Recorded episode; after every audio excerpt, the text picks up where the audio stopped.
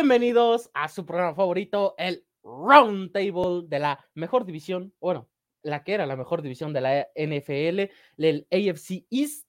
Señores señores, bienvenidos a este programa, este maravilloso programa en el que junto a estos hermosísimos acompañantes, claro que sí, nada más bien que aparezcan en cámara, porque te parece que nuestro editor no quiere que aparezcamos todos, quiere que yo me lleve todo el protagonismo, yo me lo llevo, claro que sí. Este, vamos a hablar del robo más grande en la historia del Thanksgiving, vamos a hablar de la resurrección de Mark Sánchez en Mike White y vamos a hablar de, de, de por qué los Bills son una mentira. Señores y señores, tenemos un, un, un, programazo. ¿Cómo están todos? ¿Cómo estás, Chino? ¿Qué onda, Watson? Muy bien. Íbamos platicando mientras regresaba de, de una cena ahí laboral, pero ya listos para hablar de todo lo que sucedió en esta semana, ¿qué fue? ¿La 12 ya? Ya. Se, semana 12. Eh, hubo movimientos de nuevo en la división. Los Patriotas pasan al sótano después de su derrota contra los vikingos. Los Jets están en tercer lugar. Pero por cómo está el calendario y como todos se van a enfrentar eventualmente en lo que quedan eh, las 106 semanas, todo puede pasar, todo puede cambiar. Y, y creo que el cierre está interesante y, y, también los temas están interesantes y polémicos, ¿no? Sobre todo ahí con los Jets, el tema del está, está bastante sabroso. Pero estamos contentos, claro estamos sí. emocionados. Claro que sí, o sea, todos saben que Mike White es el nuevo Mark Sánchez. Emilio, ¿cómo estás, Emilio? ¿Ya contento de haber partido el pavito, de la victoria, de dominar a, los, a estos todopoderosos Detroit Lions de Jared Goff?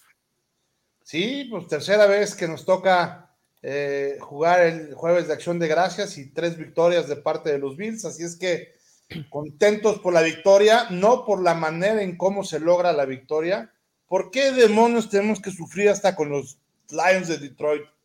¿Por qué teniendo todo para más o menos ganar lo normal, como cualquier otro equipo en la NFL, tenemos que fallar un gol de campo de un pateador que normalmente no falla los goles de campo para dejar la situación empatada y tener que definir los últimos segundos? Bueno, si no fuera así, no fueran los Bills de Buffalo. Claro que sí. Tigrillo, te noto pensativo, te noto emocionado, contento, ya pusiste a tú a MVP como 500 veces en Twitter. Por favor, Tigrillo, ¿cómo estás? ¿Cómo, ¿Cómo nos fue este fin de semana? No quiero ser mamila, no quiero presumir, pero ¿qué te puedo decir? Todo aquello que prometimos se está cumpliendo. Tua MVP. Claro que sí, claro que Le sí. acaban las vacaciones a los Dolphins, ¿eh? Atención a eso, atención eh. a eso, porque cumplieron, cumplieron dentro de las vacaciones.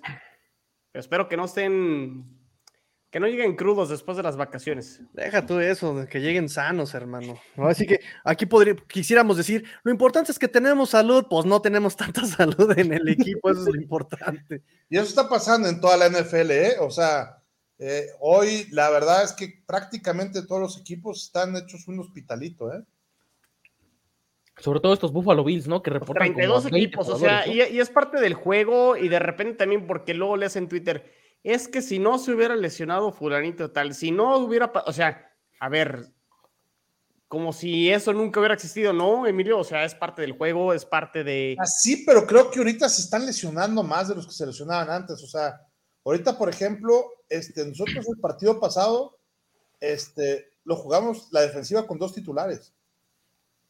Todos los demás estaban lesionados. Entonces, este, entiendo cuando dos o tres este, están lesionados, o cuatro o cinco, eh, pero ocho o nueve. Complicado, complicado. Hablando de lesionados, señores y señores, vamos a hablar de una vez del, del accidente que fue el Lions en contra de los Buffalo Bills partido, pues nada, no Thanksgiving, ya es una bonita y hermosa tradición ver perder a los Lions en prime time. Solamente que es extraño que estuvieron cerca de sacar el susto, de sacar la victoria, de mandar a Buffalo al sótano en la división, que es donde deberían de pertenecer. Nosotros debemos estar más arriba, pero bueno, eso es otro tema. Emilio, ¿qué pasó en este partido? O sea, hay que preocuparnos, hay que encender las alarmas o los Bills están uh, calentando motores o, qué va a pasar, ¿no? Von Miller se nos, va toda la temporada, un par de partidos, ¿qué pasó?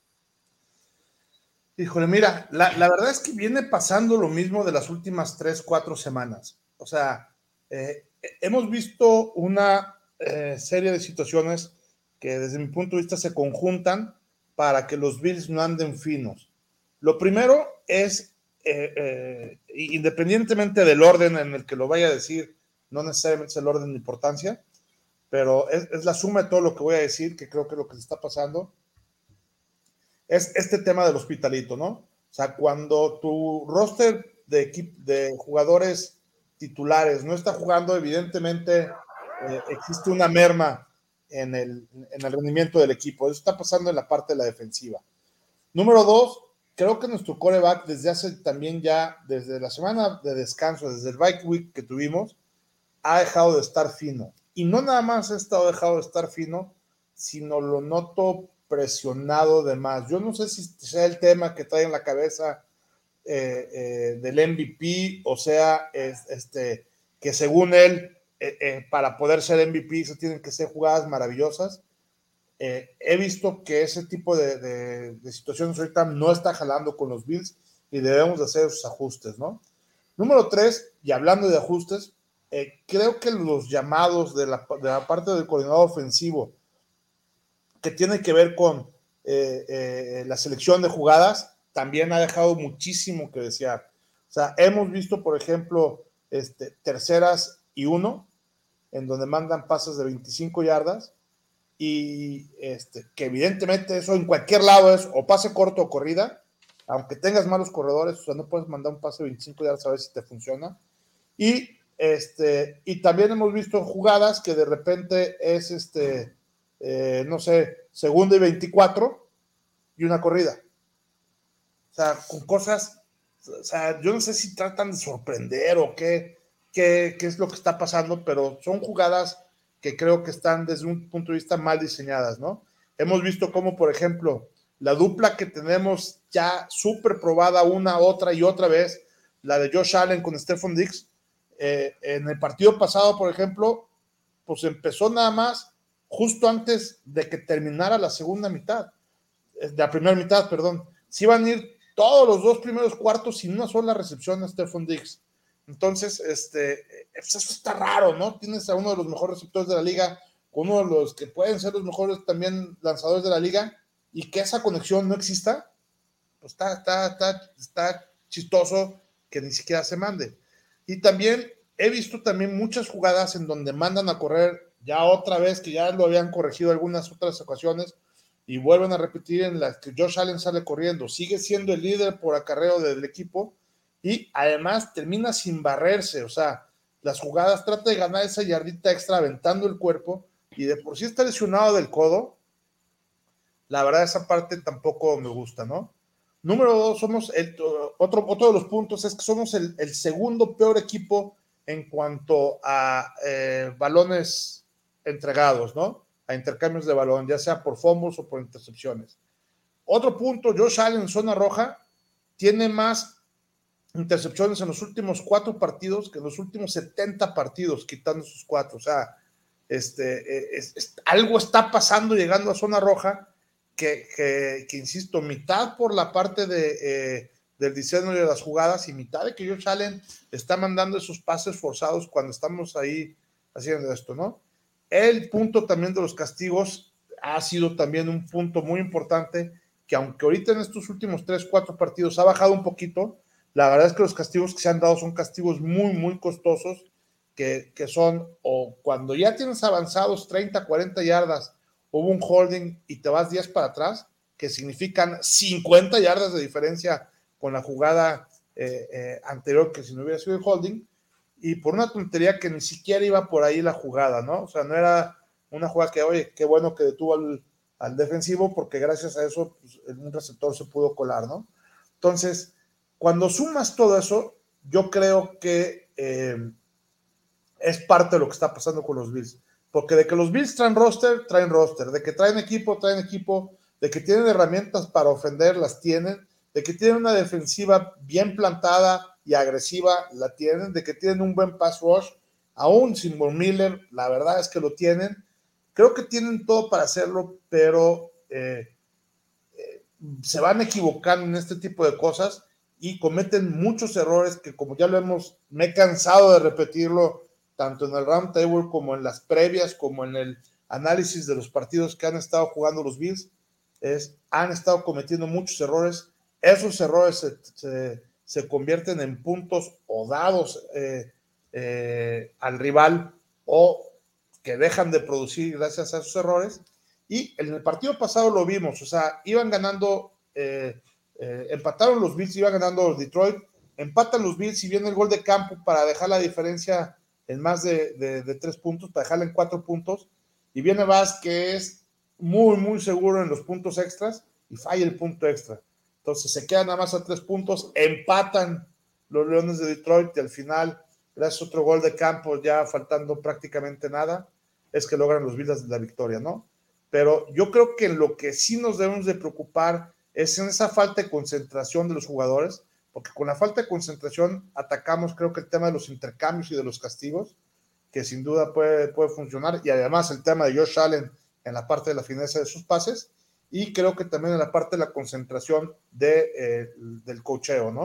O sea, esas jugadas, la verdad, yo no sé si vengan desde, la, desde el cocheo en la parte de coordinador ofensivo o venga directamente de Sean McDermott, pero hay algo que no está jalando en las jugadas importantes. Hemos estado acostumbrados a que siempre en esas jugadas importantes es de Allen Adix automático. Y ha dejado de ser ese tema de que de Allen Adix se convierte en auto automático, ¿no? Entonces, sí, sí es un poquito para preocuparnos eh, que no estemos haciendo las cosas bien, sí, sí es un poquito de preocuparnos que partidos relativamente sencillos se nos compliquen, pero la verdad es que tenemos ahorita la prueba de fuego, vienen tres partidos divisionales consecutivos y aquí es donde vamos a ver de qué estamos hechos, ¿no? Primero contra los Pats, después recibimos a los Jets, después recibimos a los Dolphins. Y, yo creo que después de ese, de ese tripleta de partidos, Vamos a ver si los podemos ganar, nos merecemos estar en el campeonato. Si no merecemos, si no ganamos, la verdad es que éramos puro puro humo. Puro humo. No, o sea, pero también es un tema, diré yo, de confianza, ¿no? O sea, creo que también Josh Allen es extraño verlo en zona roja. Me da, me da cierta impresión de que no se siente cómodo, no se siente seguro. O sea, independientemente de, independientemente de la lesión del codo. O sea, creo que llevan varias semanas que Josh Allen no está fino. Y es que, o parecía las primeras cuatro o cinco semanas candidato al MVP y hoy por hoy diría que es la duda más grande de, los, de los Bills, ¿no? Sinceramente, ¿no? ¿O cómo, cómo lo ven ustedes, señores? A ver, ¿por, ¿por dónde empezamos con estos Buffalo Bills? Más allá de los resultados, Emilio, si ganan o pierden, sobre todo digo, perdieron con los vikingos, perdieron con los Jets, le ganan a Cleveland, ahora le ganan a, Detroit, no lo dije en el orden exactamente como sucedió, pero yo en el funcionamiento en general veo a estos Bills a la baja. O sea, no, no, no al decir que van a la baja, con esto estoy diciendo ni, ni mencionando que los Bills ya no son un contendiente dentro de la conferencia americana no dejan de ser un equipo que puede aspirar a ganar la división, pero ya no son este equipo entre la conferencia americana que cuando tú estabas en la semana 4, en la semana 3, decías, los Buffalo Bills, mínimo final de conferencia. O sea, yo ahorita veo los Bills y sí te puedo decir que los Dolphins las pueden ganar sin ningún problema. es un equipo que está en la pelea junto con muchos otros. Exactamente. Los Chargers. No, no, no, no quito a los Jets que en el segundo juego les puedan volver a hacer partido. No te digo que los van a ganar, pero que pueden ser este, competitivos en ese segundo juego. Vamos a ver estos Patriotas que tienen dos juegos contra ellos, a ver cómo se ve esta defensa, que es lo, fuerte de, de los Pats. O sea, sí veo que creo que los rivales que se están enfrentando a los Bills los están empezando a descifrar Tan es así, Emilio, que esta defensa de los Bills, que a principio de temporada estaba dentro del top 5, top 1 o top 2 llegó a estar, está a la baja. O sea, creo que los equipos le han encontrado la manera de empezar a mover el balón, de anotarle puntos. Y creo que al empezar a anotar puntos o moverle el balón o empezar a consumir yardas y consumir el reloj dentro de los partidos, meten a, a unos Bills a una situación donde no están cómodos. Y, y los partidos apretados, lo hemos mencionado ya por varias semanas durante la temporada, los partidos apretados, los partidos donde están eh, a una posesión eh, arriba en el marcador o abajo, no le viene bien a los Bills y se sienten incómodos. Entonces, creo que viene, viene un cierre importante para los Bills, sobre todo en las formas, Emilio, para poder eh, recobrar o volver a ganar esta confianza que llegaron a tener a principio de temporada. Y no sé, yo lo veo así desde afuera pero no sé si de los aficionados de los Bills lo, lo ven igual, donde a lo mejor ya no se sienten igual de favoritos.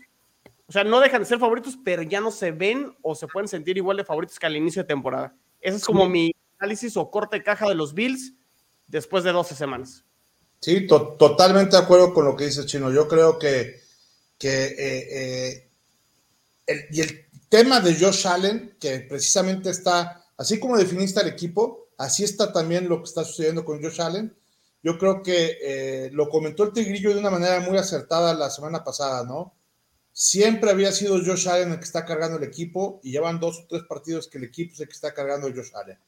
Entonces, este, eh, eso, en la medida que nuestro líder no esté dando ese nivel al que estábamos acostumbrados o que tenemos esa expectativa, la verdad es que el, el equipo va a estar al nivel que Andy Allen, ¿no? Si Allen anda mal, el equipo va a estar mal, si Allen anda bien, el equipo va a estar bien.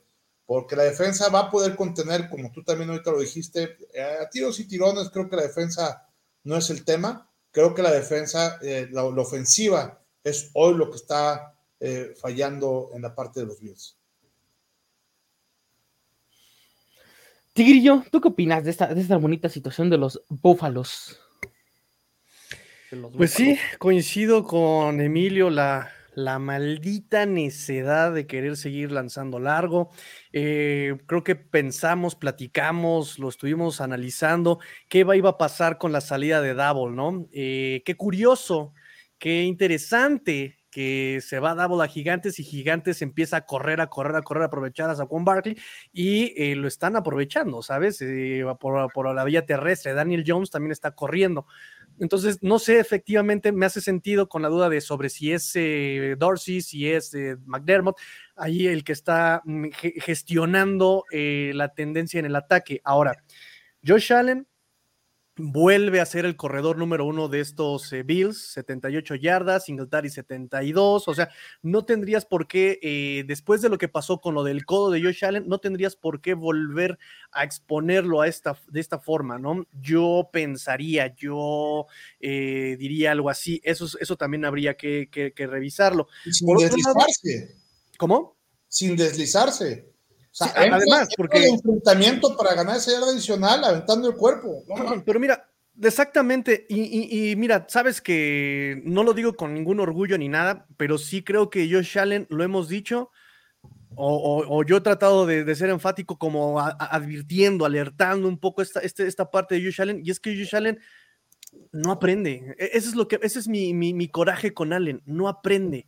Eh, ma- más que aprender Tigrillo, no sé si es más bien, no es sostenible el estilo, ¿no? O sea, realmente a lo mejor le estuvo alcanzando algunos partidos, la pero ya no se ve sostenible ese estilo, ¿no? Pero de todas maneras, aunque, mira, aunque sea ese estilo, yo entiendo que hay, corre, hay corebacks corredores como Kyler Murray, como lo fue Cam Newton.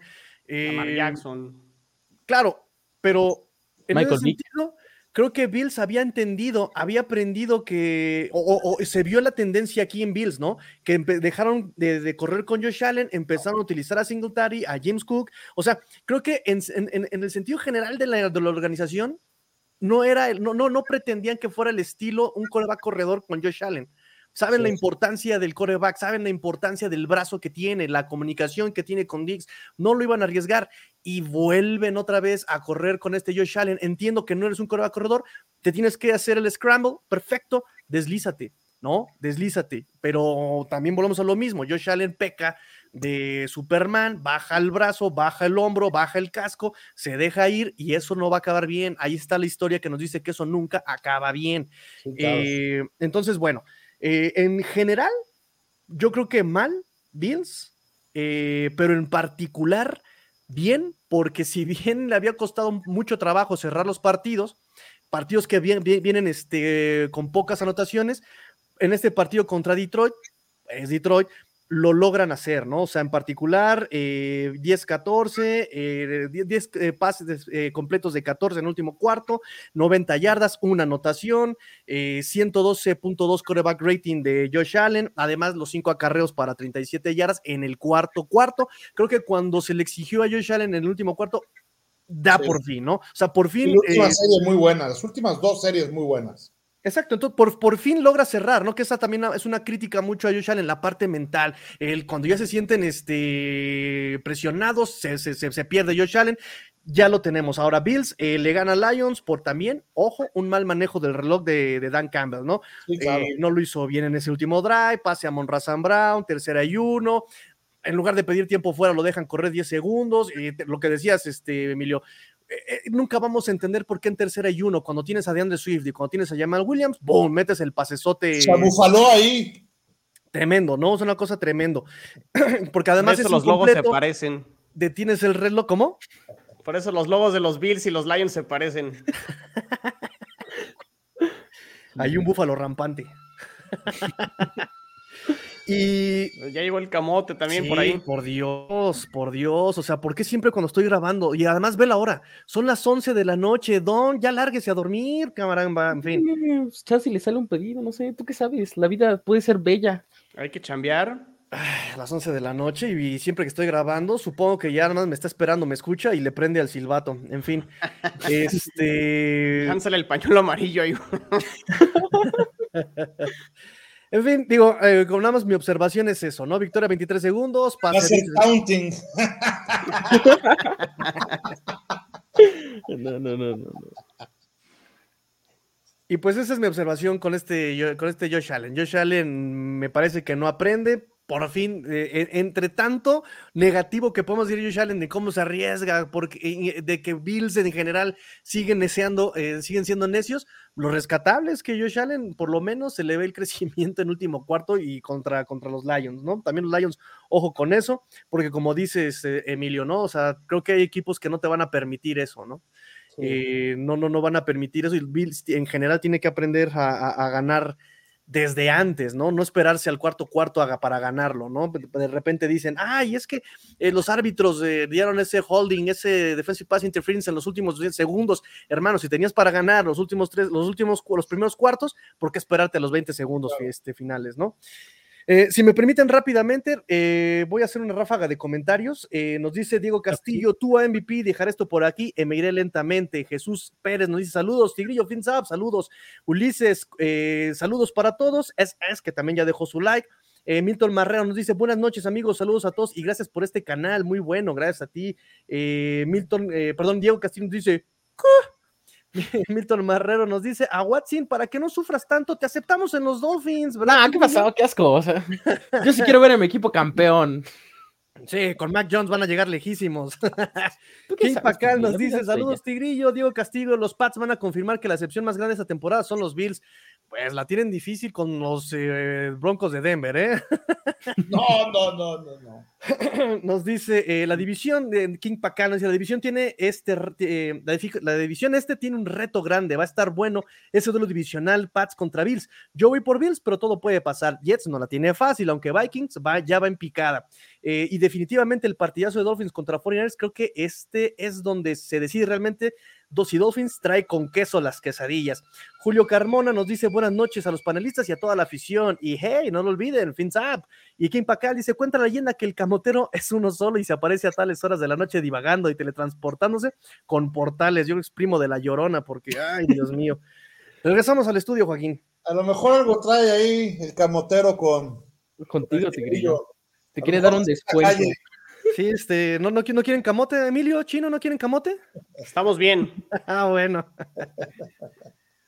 No, pues hablando de camote, señores, señores, tenemos que hablar del robo, de- del robo más grande en la historia del Thanksgiving, porque no lo digo yo, lo dice la prensa. El partido, o sea, a ver. La prensa patriota, seguramente. La prensa patriota, la, la prensa, La prensa que es curioso, creo que es la primera y única vez en mi vida que, que puedo decir de que los medios patriotas no, no fueron tan excesivos, ¿no? Aquí está la jugada. Qué bárbaro aquí la producción de Watson, ¿eh? De Vámonos, Macor mira, mira, mira, mira, mira. Este es un gol, o sea, tráeme ¿Cómo el bar, tráeme lo que quieras, esto es un gol. Este es el touchdown, padrino, o sea, no- no- no, ya había cruzado el plano. Mira. Ahorita Ya lo hasta van a el ver. marcador pusieron ahí. eh, Hubiéramos ganado fácil. Mira. el hubiese, el hubiera. Para los que nos están escuchando en el podcast, estamos viendo la repetición de un touchdown que no fue touchdown. A ver, va- Ya cruzó el plano. No, a ver, eh, es- eso es importante, Watson. Cruzó el plano, pero va en el aire. Es lo, ahí, ahí te va, y te voy a poner un ejemplo. Suponiendo que esta misma jugada la atrapa en el aire y el defensivo lo empuja, o sea, dentro de la zona de anotación, lo empuja y cae fuera, no es touchdown. O sea, Es cuando, es cuando pise. Exactamente. Tenga los dos pies en donde está la pelota, pero también creo que está dentro, ¿eh? O Es sea, cuando- es No, el- el- más bien lo, lo quitan por el proceso de recepción y al momento del cae- de caer y que se mueve el balón, es por eso que anulan el touchdown. No es porque no haya tenido control en el momento que va en el aire. Sí tiene control ahí, cruza el plano, pero todavía no termina el proceso de la recepción. Entonces, cuando termina el proceso, es cuando se le mueve el balón y por eso terminan anulando el, el touchdown. O sea, porque Pero pusieron, a ver, a Watson, y, y luego los, aficionados de los Patriotas ponen la jugada de Kelsey. La Kelsey ya tiene Kelsey. posesión, va en el piso y va corriendo, y ahí es diferente. Cuando ya tienes posesión dentro del campo y el momento en que Claro. el balón, la, el- el- el- la línea de gol es touchdown. No, o sea, están comparando manzanas con, con peras los aficionados de los Patriotas. Mejor les mando ahí este, Nos esto. robaron, nos robaron. Tiene que ser así. De todos modos, a ver, haya contado la, la, la, la anotación o no, porque digo, igual es muy similar a la jugada de Travis Kelsey. Sinceramente, la, la jugada son. Son diferentes. Son diferentes, sinceramente. Y también, no, no, no me voy a poner a juzgar porque, o sea, de entrada, eh, Devante Parker debía anotar la jugada previa. Digo, aparte, Devante Parker se ve como Dios cuando juega con los Ya, Pats. ya, ya, están Pero- padeciendo la- lo, lo que es la, este. el, el fanatismo de Para mí, Devante para mí sí estuvo bien anulado. Eh, puede ser, puede ser. Lo que sí podemos decir es que eso mató completamente a los Pats. Claramente, de hecho, esa fue la última jugada explosiva que tuvo el equipo. O sea, después de ahí fueron dos despejes consecutivos y bueno, el gol de campo. Y el partido se acabó. O sea, sinceramente, Minnesota con esa jugada básicamente acabó con los Pats. Y creo yo, no sé ustedes, pero ofensivamente creo que este es el mejor partido que le hemos visto a Mac Jones en todo el año. O sea, más de Contra 300 la peor defensa en contra del pase que se llama Minnesota Vikings. Yo conozco a un quarterback en esta división que fue candidato a MVP que lo interceptó una vez, un viejito en- con bastón y todo en la zona de anotación, que fue Adrian Peterson. Así que, pues, yo creo que respetable, ¿no? La situación. No, o sea, en- entiendo la, la- la situación. Entiendo que la defensiva de los Vikings, pues no es nada, no jugó este Danzler, no, no tuvieron pass rush prácticamente todo el partido, pero por lo menos da esperanzas. O sea, creo que por lo menos se vieron decentes y por lo menos movieron el balón, no como los partidos anteriores, mismo caso en contra de los Jets, que igual Nick Folk no, no fue goleador ni nada, pero bueno. No sé, sinceramente, no sé qué piensan ustedes, pero a ver, ya hay mucho análisis de que probablemente Mac Jones se regresó a su prime, ¿no? Tenemos al Mac Jones del 2021, pero no sé si eso sea bueno o malo, sinceramente. O sea, no sé si esta prueba en contra de Vikings es suficiente para decir de que ya eh, la ofensiva va a caminar y que Matt Patricia es el genio, porque también Matt Patricia se mandó un montón de jugadas que, que pues ya saben, ¿no? ¿Cómo, cómo me pongo con Matt Patricia, ¿no? Que esperemos que Bill O'Brien ya regrese pronto a la NFL. Y este, y no lo sé, ¿saben? O sea, creo que Nueva Inglaterra como tal me preocuparía bastante si esta actuación se repite en contra de Buffalo con un resultado de victoria o derrota, independientemente de lo que sea. Me preocuparía más de que con estos resultados, si esta ofensiva se repitiera, que Matt Patricia se quedara en el equipo. Creo que sí sería lo más doloroso que le puede pasar a, a la historia del fútbol. Pero bueno, o sea, creo que estamos de acuerdo de que los Vikings no son parámetro, pero por lo menos Mac aprovechó la oportunidad, que es lo que se le pide a un coreback. Porque el verdadero chismecito me salió en la mañana, señores y señores, que reportan que probablemente esta es la última campaña de Bill Belichick como head coach de los New England Patriots. Tigrillo, se acabó tu malaria de 20 años de sufrimiento, de humillaciones, de burlas. Se viene el tercero de Miami. ¿Qué pasó en esa, en esa situación, queridos amigos? ¿Qué te puedo decir? Le quedó grande la NFL a Belichick. ¡Ah! ¿Cómo son, eh? Va a decir Belichick. No puedo con la presión. Expulsación. Vete. Blasfemia. Ah, sí, pero ya que se vaya el viejito a su, a su retiro, ¿no? Ya que se vaya a Florida o algo así, a su casa de retiro. Algo así, algo así, algo así divertido, ¿no? O sea, ¿cree que sí sea la última temporada de Bill o, o nada más soltaron el reporte así porque sí? Pues mira, ya lo habíamos comentado nosotros anteriormente en que si esta no era la última, seguramente era la penúltima y lo veíamos desde cosas que empezó a hacer con el draft, desde cosas que empezó a hacer al no generar un coordinador ofensivo cuando ya estaba incluso la pretemporada, con cosas de esas que están medio chistosas, o sea, que no son muy tradicionales y como que no son tan ortodoxas en la NFL, ¿no? Entonces, este, para mí es sin duda uno de los mejores head coaches que han existido en la historia de la, de la NFL, pero tiene que aprender también a saber cuándo ya está empezando a chochar y, y debe dar un paso eh, a la derecha para dejar que nuevas generaciones vengan también. Yo, sin duda, un gran respeto a Belichick, que se han hecho reglas, han inventado jugadas, o sea, creo que ha modificado muchísimo la parte de ya el juego moderno de, del NFL, pero sí, yo también creo que, que ya llegó el momento de dar paso a, que llegue nueva sangre en esta eh, renovación total que necesitan los Pats. Sí, correcto. Chino, ¿tú qué opinas de esa hermosa situación con, con mi querido Bill Belichick? Pues que los ciclos empiezan a llegar a su fin, ¿no, Watson? O sea, eventualmente va, eventualmente va a pasar. No sabemos si va a ser al final de la temporada, pero va a pasar. Y, y pues sí, creo que en gran parte también la... Creo que no ha habido un plan claro a Watson después de la salida de Tom Brady. Eh, muchos dicen, y ahí es donde creo que muchos aficionados de los Patriotas se equivocan, de que la reconstrucción empezó cuando Tom Brady se fue. Y creo que ahí se equivocan en ese concepto, porque una, gran parte, o sea, los, Patriotas venían de ganar el Super Bowl dos años antes, ¿no? O sea, el, último año de Brady pierden con los Titans en la ronda divisional. Y el año anterior fueron campeones. Tom Brady, el último pase como patriota de Tom Brady fue una intercepción. Qué hermoso fue eso. Eh, pero la realidad es que a partir de ahí los Patriotas se siguieron considerando contendientes, por eso firman a Cam Newton y la realidad es que no fue lo mismo. Y la realidad es que también ese equipo se empezó a hacer viejo a Watson. Y también aunado a lo que tú has comentado cuando hacemos todos los episodios del, del off-season y del draft y, y de lo que han acertado y que no han acertado los Patriotas, la verdad es que no han sabido... Eh, seleccionar buenos picks durante el draft y este cambio de lo que fue la última, eh, digamos, eh, época exitosa de los Patriotas, que, que, fue todavía reciente, hace 3, 4 años, pues no la han sabido transicionar y creo que ha sido una parte porque se han creído todavía contendientes, pero tampoco han querido aceptar ir por una reconstrucción, pero una reconstrucción de a de veras porque muchos dicen, ah, ya, ya empezó la reconstrucción y nuestra reconstrucción va muy bien porque estamos terminando 9-8, 7-10, y realmente no es cierto. O sea, los Patriotas siguen sobreviviendo en gran parte, creo que por Belichick, que sí es un gran head coach y creo que lo que hace con lo poco que tiene es para aplaudirle.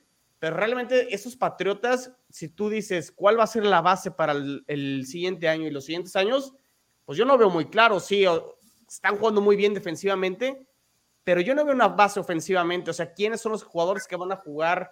Eh, o sea, te vas a sacar con Hunter Henry y con John Smith, estos dos Tyrants que nos han vendido como los mejores Tyrants de, de la liga. Y es, es Greg Kittle y es este Travis Kelsey o es este Aaron Hernández y ¿cuál era el otro? Y Gronkowski. La realidad es que no, no tienen receptor uno. Eh, no.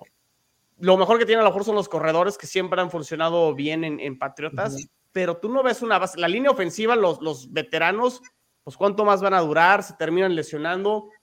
Yo la verdad no veo muy claro el proyecto de los Patriotas y por eso yo creo que sí, no me extrañaría que realmente, eventualmente, pues sí, este proceso cerrara y, y ahí es donde viene todavía, no sé si lo preocupante, pero si sale Bill Belichick, pues va a haber un cambio porque head coach que llega va a querer su coreback, va a querer su coordinador ofensivo, va a querer su coordinador defensivo, y ahí sí, eso sí sería el inicio de la reconstrucción, no como lo han querido vender, que por la salida de Tom Brady, los Patriotas están en reconstrucción, cuando realmente no han querido ni aceptar ir a la reconstrucción, pero tampoco han estado compitiendo como nos tenían acostumbrados. Así veo a los New England Patriots, que pues sí, te, siguen sacando sustos en los partidos y de repente, o sea, es un equipo de repente difícil de ganarle, pero hasta ahí, ¿no? Tampoco es este equipo que va a ir por... A ti, a ti que te encanta hablar en términos madridistas, a por las 7, pues no, no va a ir por a por las 7.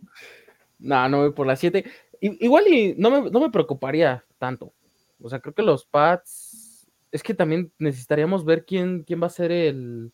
el Mira quién llegó a Watson. Entonces déjame pongo guapo. Pásame un peine tigrillo. No es cierto. Este, y- o sea, a ver, igual y. No sé, sinceramente no, no, no tengo ni idea de quién pueda llegar si fuera el caso de head coach. Si es, a ver, yo vendo a Bill O'Brien como coordinador ofensivo, pero si va a ser el head coach, ah, complicada la situación. Si, si va a ser Matt Patricia, No, o sea, déjame seguro que aquí ya no me ven en el round table y, y probablemente ya no, no digan en voz alta que le voy a los Pats. O sea, se, se acaba la franquicia en ese momento. O sea, vendan al equipo y nos vamos ahora sí a San Luis y vamos a Si, poner. si le has ido al Atlas toda tu vida. ¿eh? Bueno, sí, pero uno ya está acostumbrado a las decepciones, ¿no? Este, no sé, sinceramente no, no me preocuparía tanto el retiro de Belichick. Me preocuparía más quién pueda llegar. Digo, a lo mejor un sueño, un sueño, este. Ahí está. Guajiro, ¿no? Por ahí. Sería obviamente Eric Bienemy, el, coordinador ofensivo de los Chiefs. Sería la situación ideal, ¿no? Cambiar de, de la estafeta, porque no se nos olvide, ¿no? Ya llevamos 20 años de lo mismo, pero Bill Belichick es un, es un coordinador ofensivo. Digo, defensivo, o sea, es un corte defensivo. Entonces, muy probablemente Robert Kraft. Extrañamente, no sé cómo, cómo piensen llevar este, esta situación, porque, o sea, realmente, eh, digo, en este tiempo que llevamos de 20 años, los Jets han tenido más entrenadores que, que cualquier otro equipo en la liga, los Bills también. No, no entendería, sinceramente, cómo empezarían este, este estilo de reconstrucción. Sinceramente, o sea, sería como algo demasiado nuevo, no para la afición, para la misma franquicia. O sea, creo que no. Yo no No, veo. saben, o sea, no- No, realmente no, no, no conocen el término reconstrucción. Por eso cuando dicen estamos en reconstrucción los patriotas, no es cierto, o sea, Estamos, estamos sobreviviendo con lo que tenemos. exacto. Eso, eso es lo que. Pero Pero lo que sí de es que los patriotas están en el sótano después de esta derrota, ¿no, Watson? Sí, pero la siguiente es la buena. La siguiente es la buena. Claramente que sí. No, pero o sea, no. si, nos- si nos vamos a, la situación, sinceramente, sacarle la victoria a los Buffalo Bills, no sé qué golpe anímico tendría para la temporada de los Pats, ¿eh? O sea, digo, la temporada pasada perdieron su racha cuando perdieron en contra de los Colts, pero no sé qué efecto tendría ganarle a Buffalo porque el partido es en, en Buffalo o en casa. ¿Qué es en No, casa? Foxboro. No, eso es Foxborough, sí. O sea, no, no sé qué tan eh, grande sea eso, ¿no? Digo, igual se anularía la posibilidad de sacarles el último partido porque, pues evidentemente si pierden el juego ya eh, se estarían jugando la vida básicamente en, en la última semana, pero... Pero no sé, es tema de la previa, Watson, no en te la adelantes. previa, claramente, tenemos que, tenemos que, estoy No emocionado con adelantes. esta situación del futuro. Esperemos que sí llegue Eric Bienemy, porque si no, sinceramente, sí, el futuro va a estar muy, muy gris. Pero hablando de grises, de negros y oscuros, tenemos que hablar de nuestros todopoderosos New York Jets, que no van a llegar a la final de conferencia, señores y señores. Otro equipo que tiene problemas en la posición de quarterback, porque el señor Dios de dioses, Mike Mar Sánchez White, acaba de sacar un partidazo en contra de los Chicago Bears de Trevor Simeon. Esto se siente muy 2017, ¿no? O sea, eh, ver a, Trevor Simeon de quarterback titular indiscutible. Chilo, ¿qué pasó en este partido? O sea, también tenemos que, que analizar, ¿no? O sea, Mike White es la respuesta, ¿no? 100%. A ver, si nos referimos a la respuesta hacia el futuro, no sabemos todavía, sería muy prematuro, muy precipitado decirlo, pero sí es una mejor respuesta que Zach Wilson, o sea, e- eso sí hay que decirlo tal cual, porque eh, en lo que mostró eh, Mike White en este partido fue mucho mejor de lo que mostró Zach Wilson en sus siete juegos. Eh, lo habíamos comentado, los Jets ganaban a pesar de el manejo, eh, falta de errores. eh, con Mike White hasta el Super Bowl, aquí dice Adrián Paz, eh, no, no nos precipitemos, ya también la, la moneda ya se equivocó, entonces eso también me, me agobia poquito. Este, a ver, creo que esto viene de, de atrás, ¿no? Y fíjate, Pa- Pablo González, saludos al Comish ahí, saludos a la gente de Gol de Campo, me hizo la pregunta, oye, Chino, ¿por qué no metieron a Mike White? ¿Qué no se da cuenta Robert Sala que tiene a lo mejor un mejor coreback en los entrenamientos? Y me pareció una pregunta súper válida y creo que la respuesta es, lo único que sos- sostenía a Zach Wilson como titular era que el equipo ganaba y lo mantenían como titular con la esperanza de que en los partidos, conforme empezara a avanzar la temporada, pudiera mejorar, se empezara a ver mejor, que tuviera una progresión como los quarterbacks de segundo año, o sea, que, que tú, que, que lo empezaras a ver hacia arriba, ¿no? Con una tendencia hacia arriba, y creo que eso no sucedió. ¿Qué pasa los dos juegos con los Patriotas? Eh, sobre todo el primero, ¿no? Que sí lanza dos pases de touchdown, te das de 300 yardas, pero las intercepciones fueron absurdas.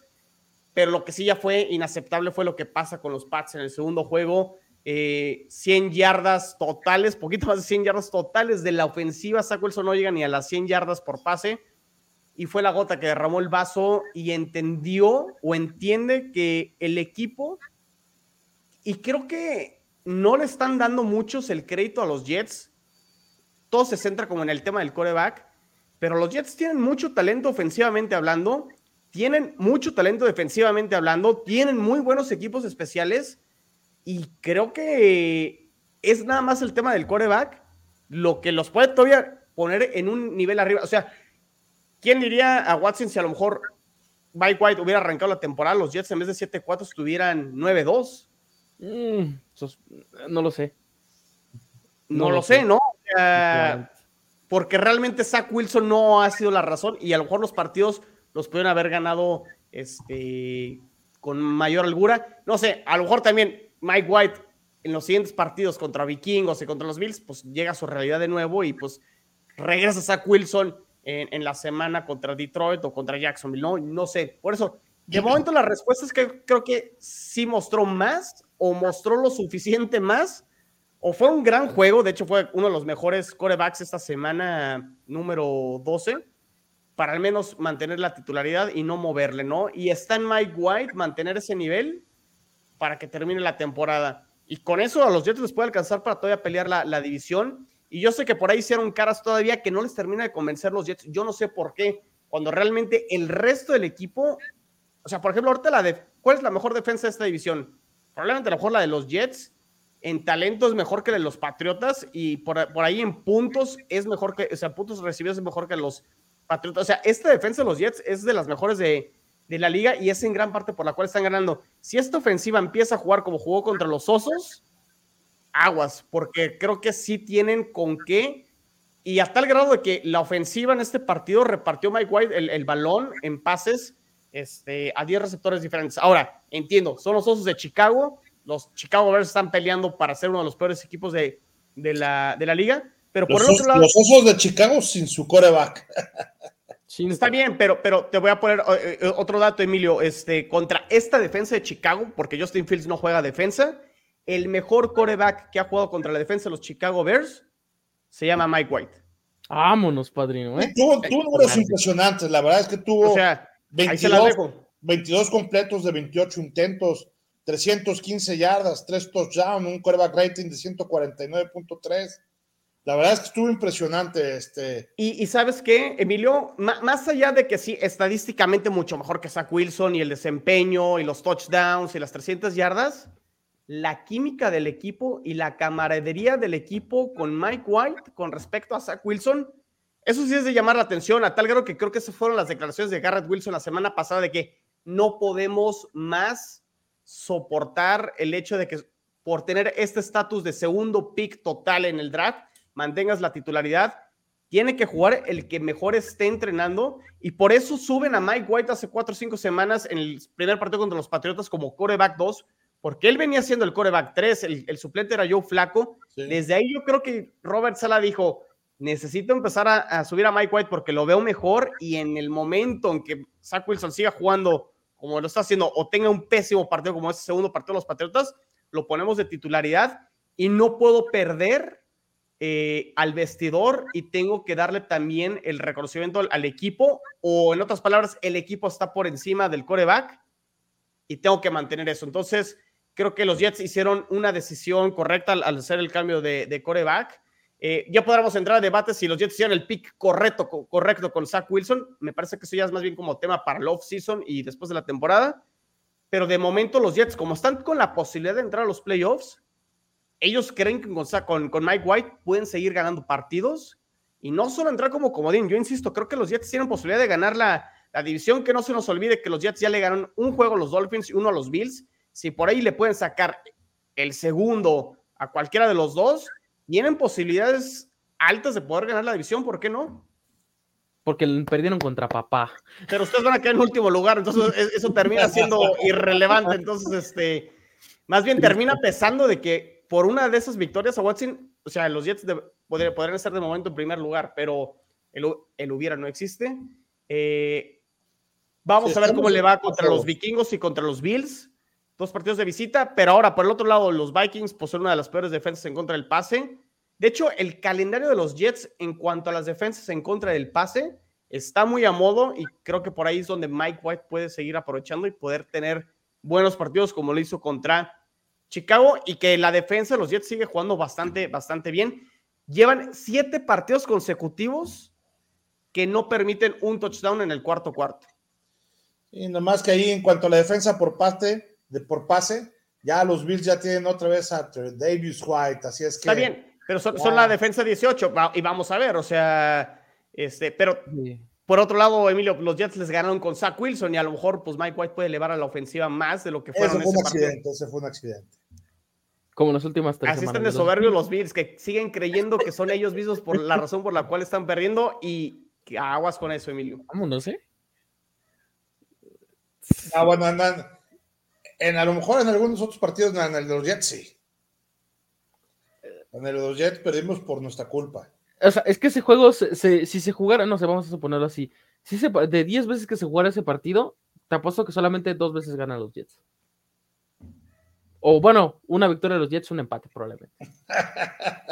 O sea, no, no vas a esperar a que Zach Wilson juegue bien 10 veces. Y, Mike White, o sea, yo tampoco apostaré que Mike White es el futuro. O sea, ok, entiendo el caché de la segunda, del segundo pick global de Zach Wilson. Y entiendo a lo mejor por qué les cae mal al roster de que, pues, o oye, pues es el segundo pick global y, o sea, simplemente por esa razón no lo quieren sentar. Pero Mike White es una quinta ronda del 2018. O sea, ni siquiera en años cercanos, 2018. Ya los Pats fueron campeones en ese año, o sea, para que se den una idea de. El Lamar Jackson, y Josh Allen, ni Darnold, ni Baker Mayfield, el mejor coreback de la clase de 2018 va a ser Mike White. Aguas. Imagínate. ese estuvo bueno, estuvo bueno. solamente siete a ver, creo, creo, que todos debemos de coincidir que creo que de momento la decisión es la correcta y vamos a ver cómo terminan los siguientes seis juegos y, y, ahí veremos, ¿no? Haremos el saldo al saldo Yo creo el Tigrillo, o sea, el Tigrillo se, se jacta, ¿no? De defender a quarterbacks feos como Tota Guailoa, como Ryan Tannehill, como Ryan Fitzpatrick, ¿no? Que lo tienen en un pedestal. O sea, yo, quiero escuchar la, opinión del Tiger. Tiger, ya, ponte la camiseta de Mike White y dinos qué pasa. ¿Qué, qué, qué, opinas tú? Número uno, y esto sí es una observación que no me atreví a hacer la semana pasada, pero que no sé, me da esa impresión, me, dio esa impresión el domingo pasado. Eh, cuando vimos jugar a, este Zach Wilson, vimos cómo voló los pases de así sencillos. Correcto. Lo fácil, lo hizo ver fácil, así dijo Robert Sala en la conferencia de prensa, hablando del desempeño de Mike White contra los Bears. Y creo que por ahí va tu comentario, ¿no, Tigrillo? No, no, no, un poquito más hacia Zach Wilson, que me mm. hace sentido con lo que vimos acá con, con, con, con Mike White.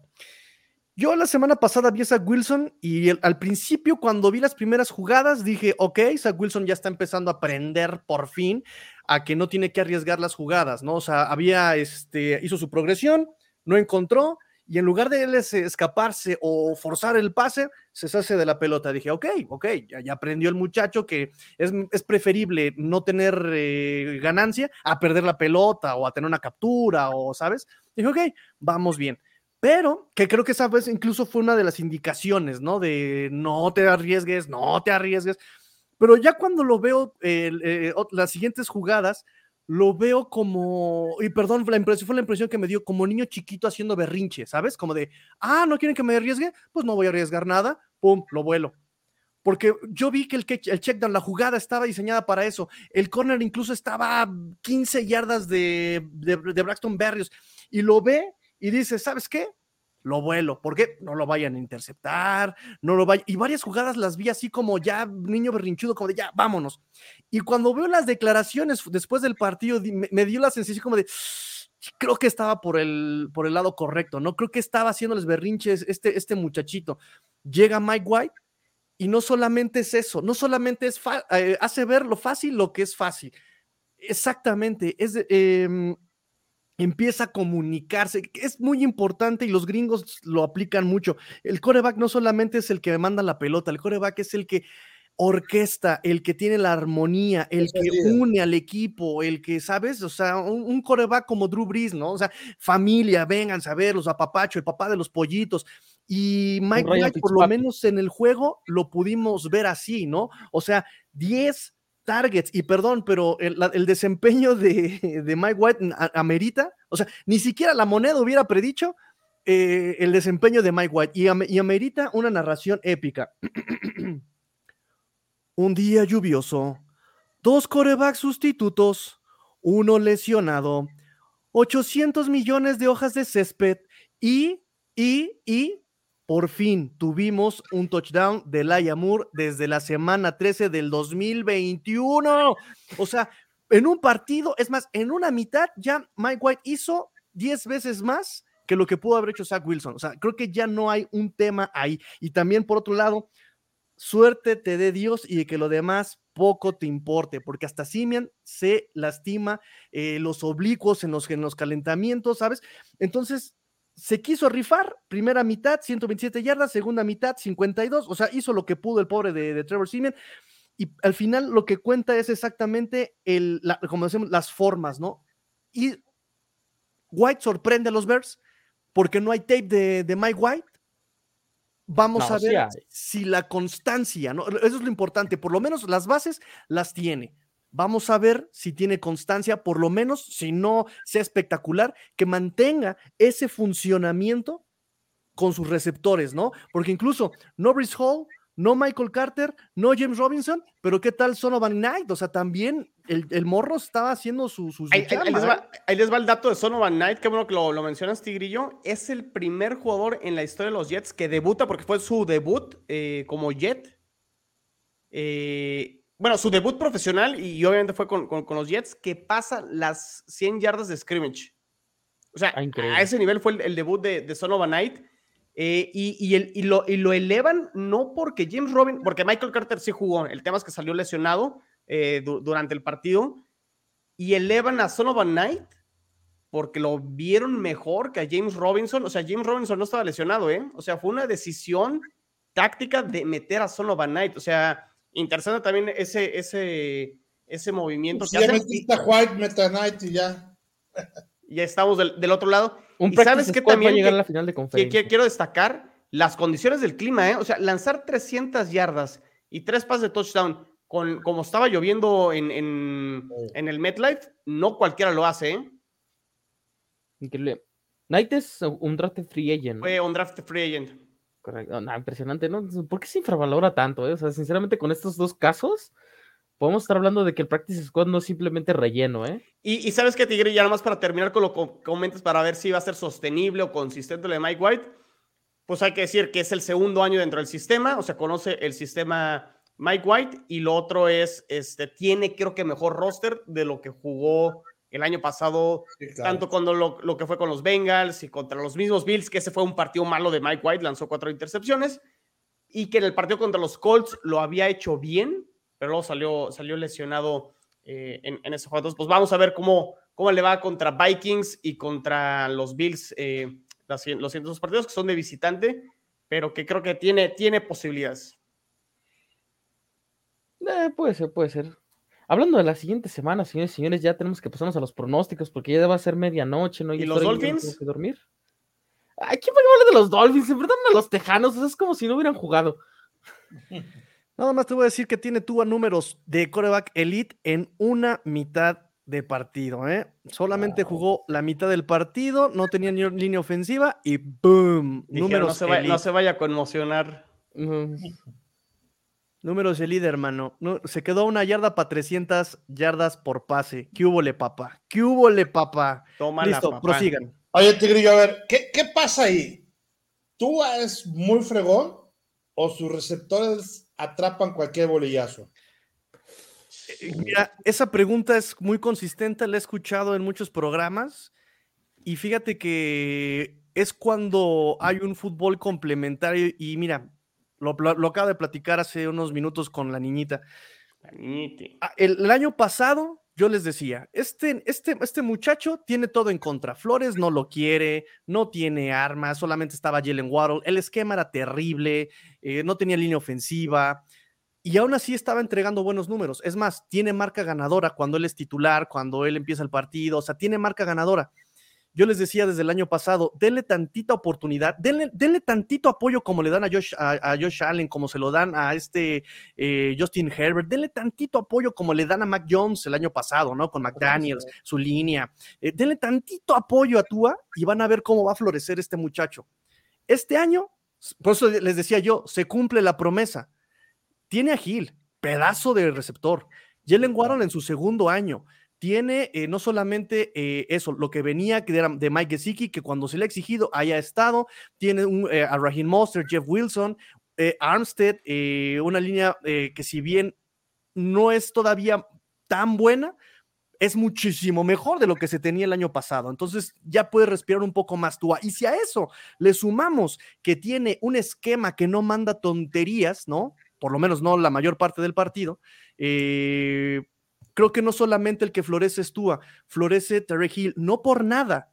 Eh, Terry Hill tiene mejores números que cuando estuvo en Kansas. Y eso también, por ejemplo, responde esquema, coreback, eh, el, cómo se están llevando entre ellos, o sea, lo que decíamos, la importancia de tener todo, eh, que todo camine y que todo esté en su lugar, ¿no? Si Brian Flores hubiera tenido esta, este equipo, este roster, hubieran puesto a este tú a, mandar puros bolillazos, puro, puro este pase largo, y estaríamos sufriendo como lo estaría haciendo, por ejemplo, eh, Bills, como estaría sufriendo Cincinnati, em, esa, sería la, cuestión, con, pero este esquema es más versátil Está en cover 2, mando slant. Ah, me están cubriendo este en personal, mando este, eh, mando go route, ¿sabes? E, e, es, es, es un parte de todo. No es perfecto, tiene vulnerabilidades, pero creo que se los dije también, esta otra promesa del año pasado.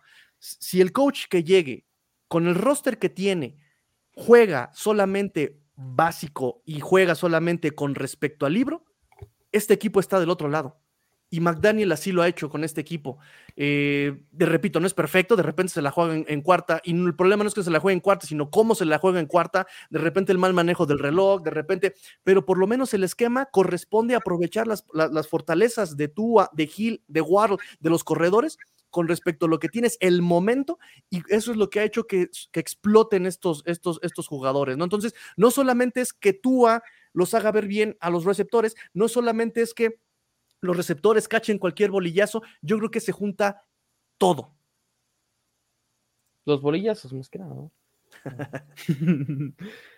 bueno, ya, ya escuchamos la misa del tigrillo, oremos. Tiene, dos, dos receptores dentro del top 5 de la liga, ¿no? Este, el número uno, Tarek Hill, y el número 5, precisamente Waddle. Y ve, y ve, por ejemplo, los números de Tua. Número uno en quarterback rating, número uno en terceras oportunidades, número uno en cuartos cuartos, número uno en, ganancia por jugada, número uno en promedio de yardas, número uno en intentos de pase de más de 20 yardas, número, o sea... Número uno en conmociones, número uno en el jersey. número uno en el jersey. Entonces, número uno en el campo, número uno en tu corazón. Entonces, aquí el sentido es ese. ¿Cómo se han aprovechado las capacidades y las cualidades de, de todos, no? Y también importante es ver como también cuando no estatúa, el equipo también baja del rendimiento. Gil produce, pero sí baja el rendimiento del equipo cuando no estatúa. Cosa curiosa que no sabemos también realmente diferenciarlo. Da la casualidad que cuando no estatúa tampoco está Armstead. Entonces, ¿quién está haciendo realmente ahí lo importante? ¿Tua o es Armstead? Pues vamos, a verlo en la próxima semana, que va probablemente a jugar Tua, muy obviamente va a jugar Tua, y no sabemos la probabilidad de que juegue Armstead. Vamos a ver cómo se ve. Pero también, por otro lado, creo que Brian Flores los puso a jugar en condiciones bien infrahumanas, este, deportivamente hablando, estos Dolphins, y creo que pueden hacer un buen papel. Tua puede hacer un buen papel sin inofensivas. Nada más es cosa de que McDaniel se ponga las pilas y no quiera mandar jugadas de largo desarrollo. Vuelvo lo mismo. Si tienes una línea ofensiva poco estable, no mandas jugadas de largo desarrollo, mandas jugadas rápidas, mandas bootlegs, mandas jugadas por tierra, pero eso ya es, eso, eso ya será historia de la próxima semana. Bueno, ya nos escuchamos la misa, alabado sea Fitzpapi. Vámonos con los pronósticos así de rápido, de bolón ping-pong, como diría la chaviza. Este, Patriots en contra de Bills este jueves por la noche, partidazo, porque los Pats van a salir con ese bellísimo throwback jersey quiero cinco de esos jerseys con el número de Devante Parker, claro que sí. Emilio, así de rápido. ¿Los Bills caen en una crisis o aplazan a los Patriots y, se levantan de este bache? Híjole, pues mira, la, verdad es que yo espero que los Bills eh, eh, impongan un poquito esa categoría que quieren este, imponer de lo que estábamos eh, hablando ahorita al principio de, de este round table, que se supone que es lo que querían, necesita dar un golpe de autoridad y necesitan ganar. Creo que el partido contra los Patriots, eh, la parte, me preocupa mucho más la parte de la defensiva.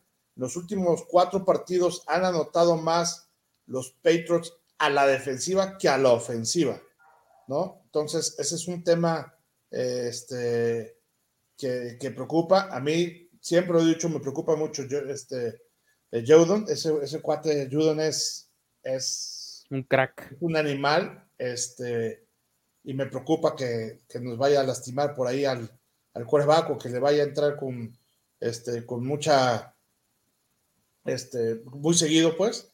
Entonces, y, además que también en la parte de la secundaria es muy, muy bueno, ¿no? Uno de los mejores defensivos en toda la liga. Entonces, pero yo creo que nuestra fortaleza eh, ofensiva nos va a dar para contrarrestar eso y creo que eh, si no se equivoca mucho, insisto, con las intercepciones, Josh Allen sin tratar de hacer ahí maromas, creo que este partido lo podemos ganar y lo debemos de ganar si es que queremos continuar con las aspiraciones de, este, de tener esta división, aunque creo que al resto de los equipos también se les va a complicar un poquito. Tenemos una difícil semana en la división, ¿no? Sí, va a ser una, una semana muy divertida, ¿no? Lástima que los dos nos enfrentamos el, el, en el mismo partido. Sí. Este, Chino, ¿vas con tu, con tu Josh Allen de toda la vida? ¿O, o vas a dar la sorpresa? Voy con los Bills, pero creo que van a. Ah, se congeló. Emilio tiene el tema de Von Miller que no va a jugar. Sí, no, no va a jugar. No va a jugar, eh, baja sensible ahí en, en, en la defensa. Eh, por ahí yo creo que Belichick también tiene pien, eh, cuentas pendientes después de lo que sucedió en playoffs, obviamente. Claro que Eh, sí. no, no querrá que se repita algo similar. Eh, obviamente ese juego fue en Buffalo, el de los playoffs, ese partido es en Foxboro. Pero voy, voy con los Bills, o sea, tienen mayor talento, tienen mejor coreback. eh, deberían, deberían de ganar el partido, pero creo que por ser divisional, eh, es jueves. eh, No va a haber lluvia, se supone que va a estar Ah. a el clima. Y también Ojalá. otro, otro dato interesante de los Pats, son el equipo más disciplinado de la NFL, ¿eh? el que tiene menos castigos con 43. Eso es vital para el planteamiento de lo que están haciendo, ¿no? Entonces, este, no regalan yardas. yo voy con los Bills, voy con los Bills, pero un partido cerrado, ¿eh? Sí, muy emocionante. Tiger, ¿tú crees en Mac Jones? ¿Crees en el milagro? ¿Crees que sí va a caer una tormenta y vamos a correr con Ramón de Stevenson? ¿Perdón, quién? Michael McCorkle Jones, ¿él, él es el quarterback titular? Cuando tú haces el suplente de Mac Ah, ¿no era. Sapi? No, pues, a mí sí se parece, ¿no? O sea, si película, entonces, No, Hoy casi haces llorar a Watson. ¿verdad? no me recuerdan la zapeneta que se acabó muy rápido. La acabó este, Patricia. Yo lo hubiera dejado. Ah, No, porque hubiera sido igual. Es, es Mac Jones, pero en 2021, básicamente. Eh, no puedes sentar un Pro Bowl. No puede ser un Pro Bowler, pick número 15 global del NFL Draft 2021. Así de sencillo. Bueno, hay equipos que sí sientan a su segunda selección global del draft y no pasa nada, ¿no? Terminan ganando el Super Bowl, pero no siempre pasa las bellas historias de, de amor. Pues eh, yo voy también Bills, digo, con todo lo que significa, ¿no? Creo que pueden eliminar a, a Matt Judon, creo que pueden este, anotar. eh, ya vieron que los Bills, perdón, que Patriotas es lenta esa defensiva. Justin Jefferson los hizo realmente eh, añicos, Justin Jefferson. Y pues acá Bills tiene velocidad también, ¿no? Y tiene mucha versatilidad en, en cuanto a la ofensiva. Entonces yo también voy Bills. Sí, yo también tengo que ir con los Bills. Este, nada más que su, su, eh, su reporte de lesionados me, me sorprende muchísimo. Varios aparecen con una enfermedad. No, no tengo este, la nota de qué es la enfermedad, pero varios aparecen. Incluso Josh Allen aparece en el reporte. Entonces, pues está como que muy extraño toda la situación en, eh, en Buffalo. Jets en contra de Vikings. ¿Partidazo de Mike White o es un espejismo, mi querido chino? ¿Se, se ve aquí el Super Bowl o Super Bowl adelantado, no? Las Vegas confía mucho en Mike White a tal grado que los Vikings solo son favoritos por tres puntos, o sea, prácticamente la localía. O sea, uno esperaría que a lo mejor por el récord de Minnesota estuviera más amplia la línea. Eh, los Jets van a ganar este partido.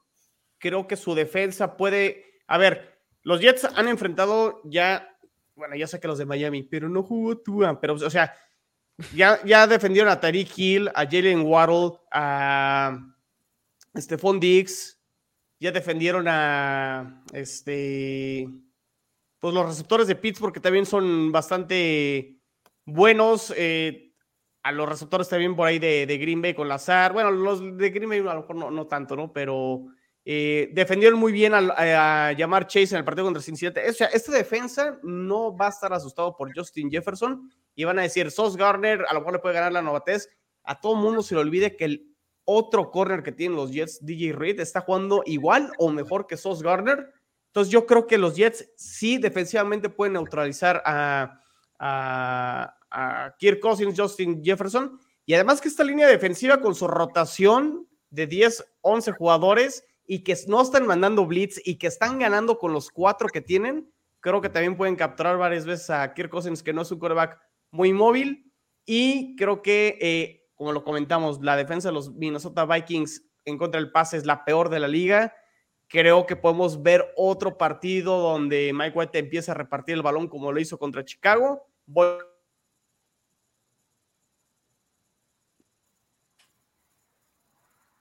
aunque no los convenzca, pero bueno.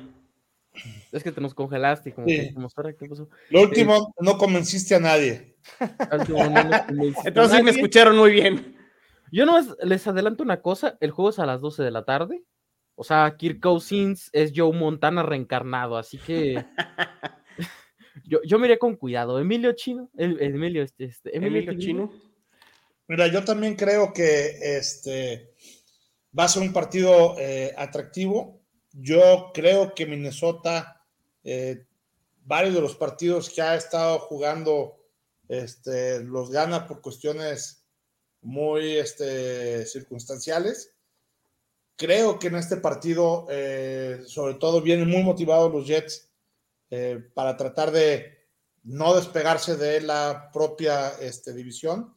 Ya van a tener también el resultado de cómo quedaron los Bills contra eh, también los Pats, va a ser fundamental que cualquier marcador, si llegaran a ganar los Bills, van a querer este, que no se les despeguen y si ganan los Pats, pues no van a quedar, quedar también en el último lugar de la, este, de la división. No, a ver, si ganan los Patriotas, si ganan los Jets, pasan a los Bills.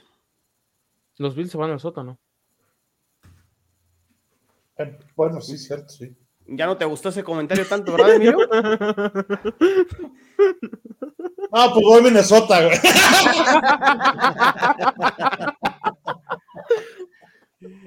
Viking desde la cuna, padrino, claro sí. no manches.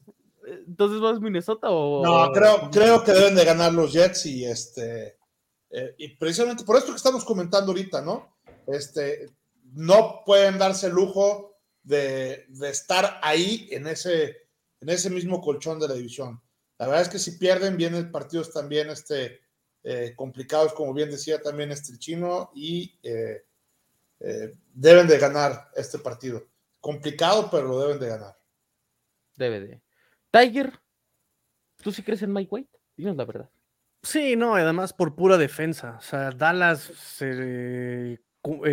comprobó todo lo que yo había dicho de Kirk Cousins presiónalo, se vuelve loco y no sabe dónde vive, dónde está.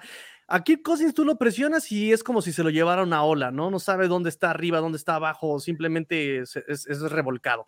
Y ya vimos cómo puede ser eliminado, cómo puede ser neutralizado. Entonces, eh, creo que Jets tiene el roster perfecto para hacerlo, ¿no? Desde el, desde el front que tiene, desde el front four que tiene, olvídate de linebackers, ¿no? O sea, con el puro front. Em, y ofensivamente, pues ya vimos lo versátil que puede ser. Le faltaba un coreback. Repito, no creo que vaya a ser este Mike White de 149.3 coreback rating, pero ya por lo menos eh, con él aprendimos que puede repartir el tepache, reparte la marmaja, este, es más inteligente, es dinámico. Entonces, eh, con eso, o sea, puede anotar, ¿sabes? Puede anotar. Voy, a hacer un comentario y me van a tachar muchos de, loco y chino que te pasa. Y Tigre, yo, a lo mejor tú que tienes ahorita a Mike McDaniel y tienes a muchos jugadores en Dolphins que vienen de San Francisco, la realidad, desde mi punto de vista, los Jets se parecen más a San Francisco que los Dolphins a San Francisco, ofensivamente y sobre todo también defensivamente hablando. O sea, defensivamente hablando, San Francisco se ha caracterizado por esta rotación en la línea defensiva para presionar al coreback y que son todos los que consigan las capturas. Y ofensivamente hablando, lo que vimos de Mike White contra Chicago es lo que siempre ha querido imprimir Mike LaFleur. O sea, no van a ser estas jugadas súper explosivas, así como lo tienen los Dolphins con, con Tyreek Hill y con Waddle. Es un tema más de repartir el juego con los corredores, de los pases cortos, de, de lo que te da la defensa, y es lo que hace Jimmy Garoppolo con San Francisco. Y creo que por eso también este, es, es el punto de vista que tengo sobre, sobre los Jets. Obviamente los Dolphins también traen esa escuela, este, pero digo, son dos figuras, Tigrillo, tanto con Mike McDaniel y, Mike LaFleur, que traen esta escuela de Shanahan, pero sí creo que los Jets en sí como equipo en general, total, defensivamente y ofensivamente hablando, traen más ese sello de San Francisco que te hacen ese partido como soso y complicado defensivamente hablando y que ofensivamente te hacen estas series largas, complicadas y que van dejando al, al rival ahí en la banca, ¿no? Yo sí creo que estás loco. El, el único que se parecen es en Garópolo. No, porque o Mike White no es guapo. Garópolo es el. el, Ah, pero o sea, está, está, en otro nivel ahí, Emilio, este, por lo que hizo el verano. Oye, sí es cierto. Pregúntale a la suegra de, de Brady. Eh, oye, hay que sí, eh, que Robert Sala tenga cuidado, ¿eh? O sea, no, no voy a ser que al rato, en vez de decirle jugador a Zach Wilson, le diga papá o un rollo así. Pero bueno, es mi comentario, nomás que, que quería como mencionarlo sobre cómo veo a, los Jets como identidad, como equipo, pues. Pero bueno, ahí están. Entonces, todos vamos con los Vikings. Watson, ¿tú vas con los Vikings? Perdón, con los Jets. Ah, no, yo sí voy con los Vikings. Iré con los Vikings porque no sé si se dan cuenta, pero este es el examen de Sos Garner, ¿eh? O sea, si digo, este de... Sí, Sos, Garner, va a ir al Pro Bowl, tú no te preocupes. Si Sos Garner elimina a, a, este Justin Jefferson, es probablemente firma la mejor temporada de un cornerback novato en la historia de la NFL. Así de sencillo. Bueno, le va a tocar ahorita a, Jefferson y la que sigue a Dix, que también. Nah, no, Dix está acabado, o sea, sí, ya chochea, o sea, nada más, nada más le puede hacer touchdowns a los Pats. Y eso cuando estaba JC Jackson.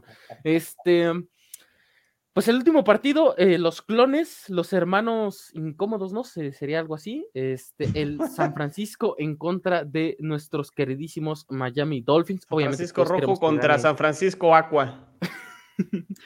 el bueno y el malo. El malo y el feo. Tiger, por favor, dinos.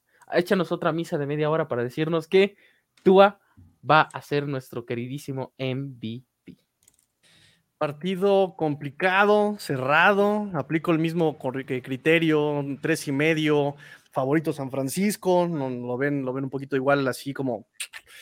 No sé, la todo va a depender de las defensivas, de qué tanto puedan presionar a los corebacks, ¿no? Eh, me parece que en ese sentido Garópolo la tiene de perder. Garópolo también, si tú lo presionas, se le, se le borra el cassette, se vuelve loquito. Tua maneja mejor la presión pero la defensa de San Francisco es agresiva. Em, la defensa de Dolphins creo que también puede presionar a San Francisco. Em, no, me, quiero atrever. Yo creo que potencial, depende mucho de la ofensiva. Potencialmente lo puede ganar Dolphins. Voy a ir con Dolphins. Mm, polémico. Chino. Voy con San Francisco. Celoso.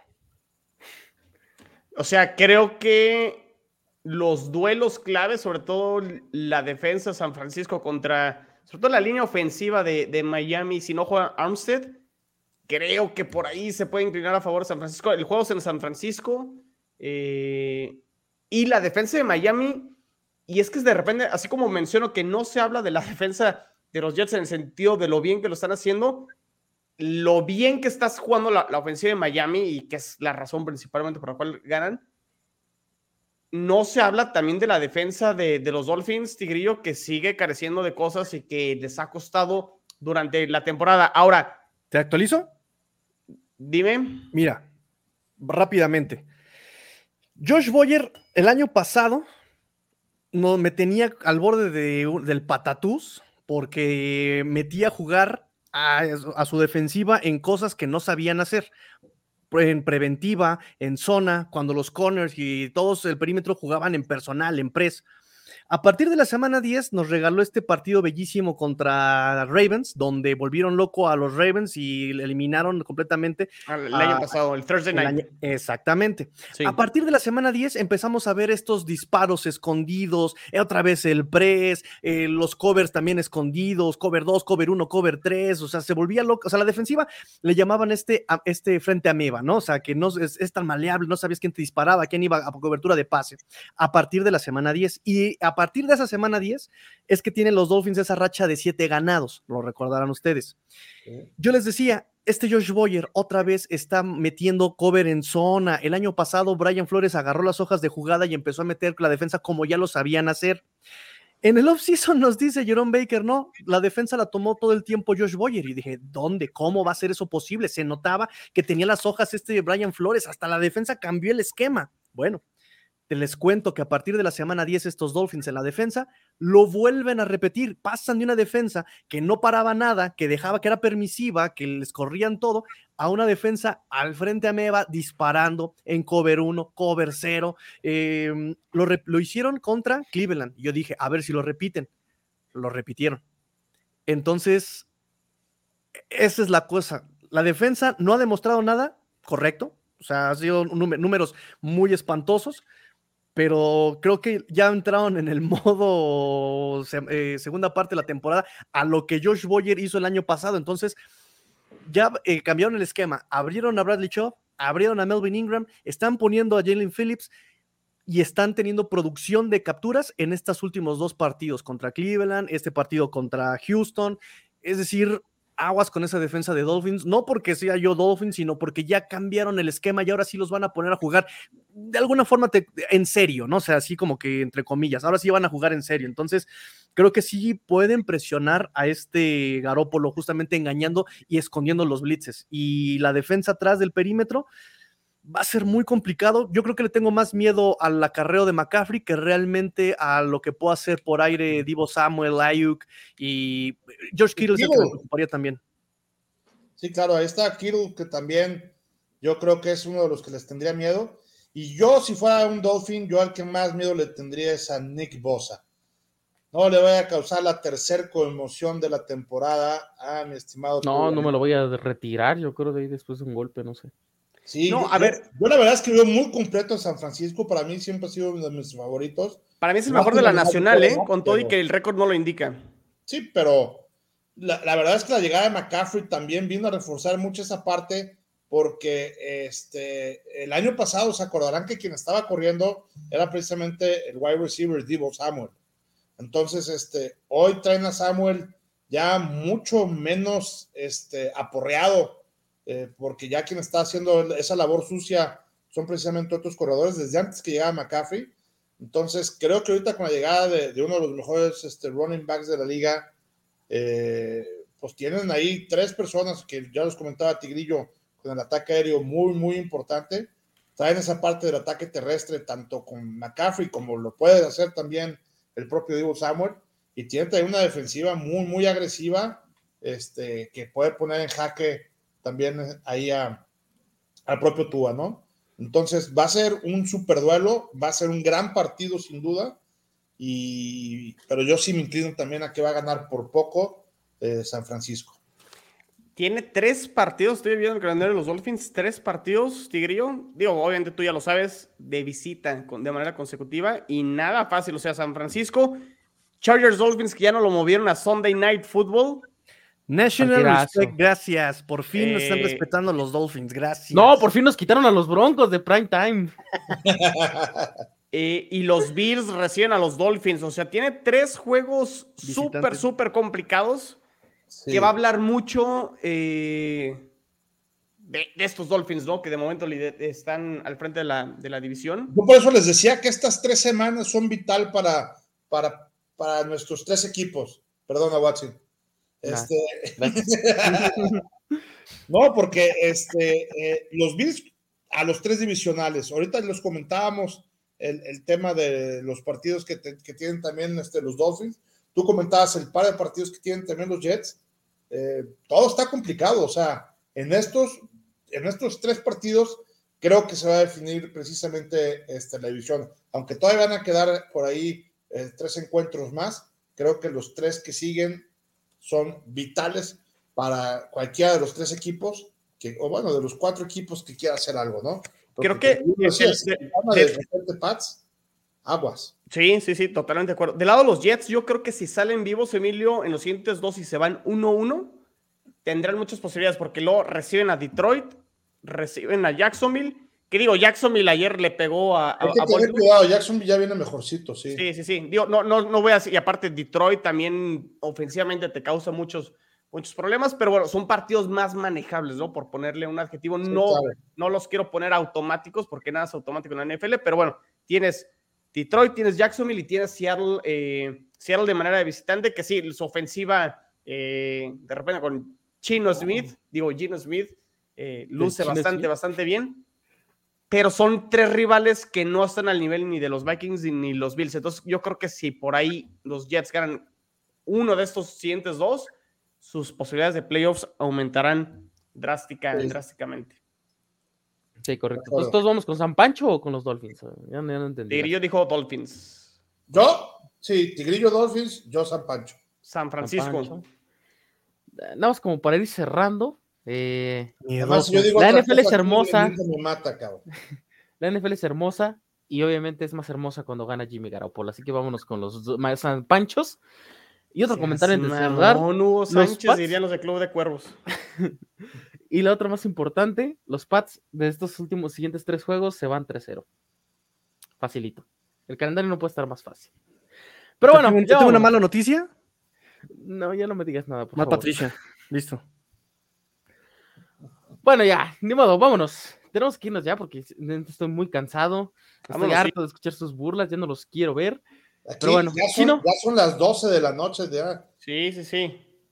Pero bueno, pues hay gente conectada, ¿eh? Muchas gracias a los que se están conectando, ¿eh? Gracias a los que se están conectando. Vamos a hacer una transmisión nocturna. Aquí lo bueno es que nos pagan a nosotros horas extras, ¿no?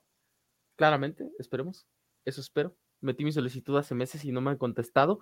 Este, rápidamente sus redes sociales, señores, señores, Chino, Emilio y Tigrillo, en ese orden, si se puede, por favor. Eh, Twitter arroba NFL en chino, Twitter también arroba 4, t Gol Jets, canal de YouTube NFL en chino. Nos vemos y nos escuchamos para la previa de los Jets contra los Minnesota Vikings.